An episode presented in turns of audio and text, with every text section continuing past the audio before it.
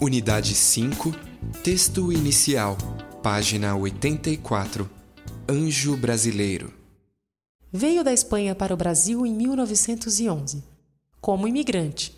Começou trabalhador braçal, deu duro na vida e acabou corretor de terrenos. Vivia estudando religião. Um dia, em 1938, um anjo lhe apareceu e disse: Tu vai sofrer um desastre desgraçado, velhinho. Mas te aguenta aí, que ainda não será desta vez. Comunicou à mulher a visão que tinha tido, tranquilizou-a quanto pôde e saiu à rua. Sofreu um desastre de automóvel, ficou 14 dias em estado de coma, mas não morreu, como o anjo dissera. Outra vez, e isso já em 1956, o anjo tornou a aparecer. Como é, meu chapa? Te prepara para outra, mas ainda não será desta vez. Quando é que será? Perguntou ele, já meio chateado. Quando você fizer 66 anos. Até lá, pode ficar descansado. No dia 25 de março de 1959, então. Ele retrucou rapidamente antes que o anjo desaparecesse. Posso saber as horas? Anjo não usa relógio, o que é que há? A hora em que vou morrer. Esclareceu ele. Se você faz questão, às duas e meia da tarde. Sofreu um ataque do coração quando vendia um terreno e não morreu, mas esteve entre a vida e a morte. Tranquilizava todos que se preocupavam com sua saúde: a mulher, a filha, os vizinhos. Não tem perigo. Vou morrer no dia 25 de março de 1959, às duas e meia da tarde. O anjo disse. Anjo? Que anjo? A palavra se espalhou pelo bairro que Pérez, o espanhol, tinha visto um anjo. Os curiosos vinham visitá-lo. Como é que foi isso, seu Pérez? O anjo não disse nada para nós? Como é que ele era? Para vocês, não disse nada, mas se quiserem, posso apurar da primeira vez que ele me aparecer de novo. E deslumbrava a todos, repetindo sempre a sua história, descrevendo as feições do anjo.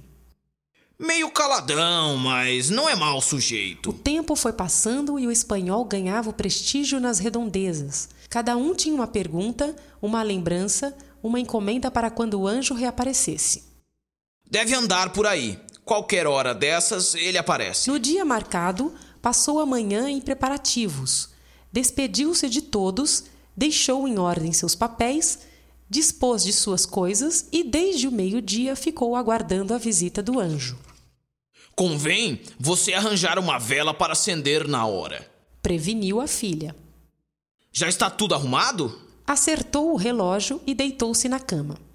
Lá fora os vizinhos se agrupavam, esperando o desenlace. A multidão ia aumentando. Vinte minutos depois das duas, o espanhol ajeitou-se na cama para morrer. O quarto foi invadido de gente, repórteres, fotógrafos. Caramba! Quanta gente!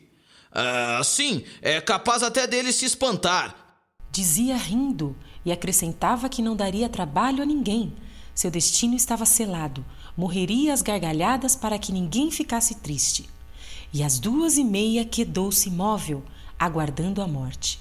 Lá fora a multidão inquieta, na expectativa. Está na hora!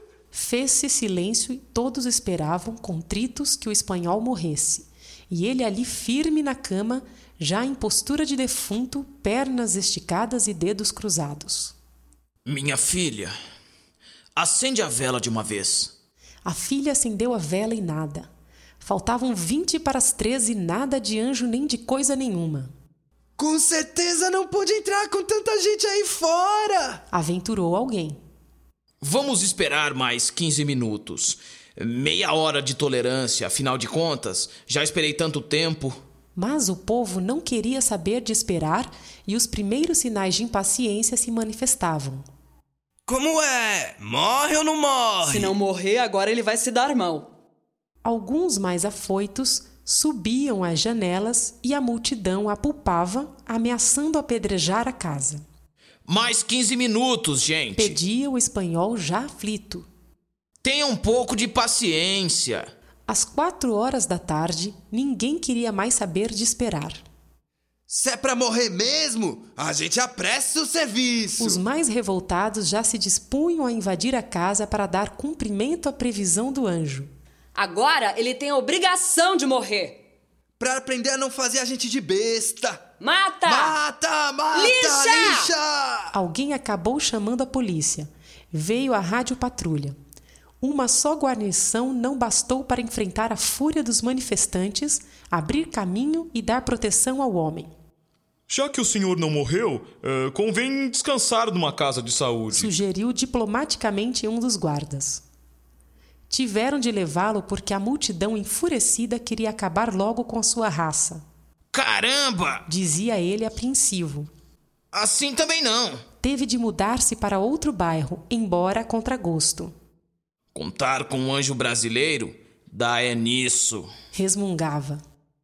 Fernando Sabino, o homem nu.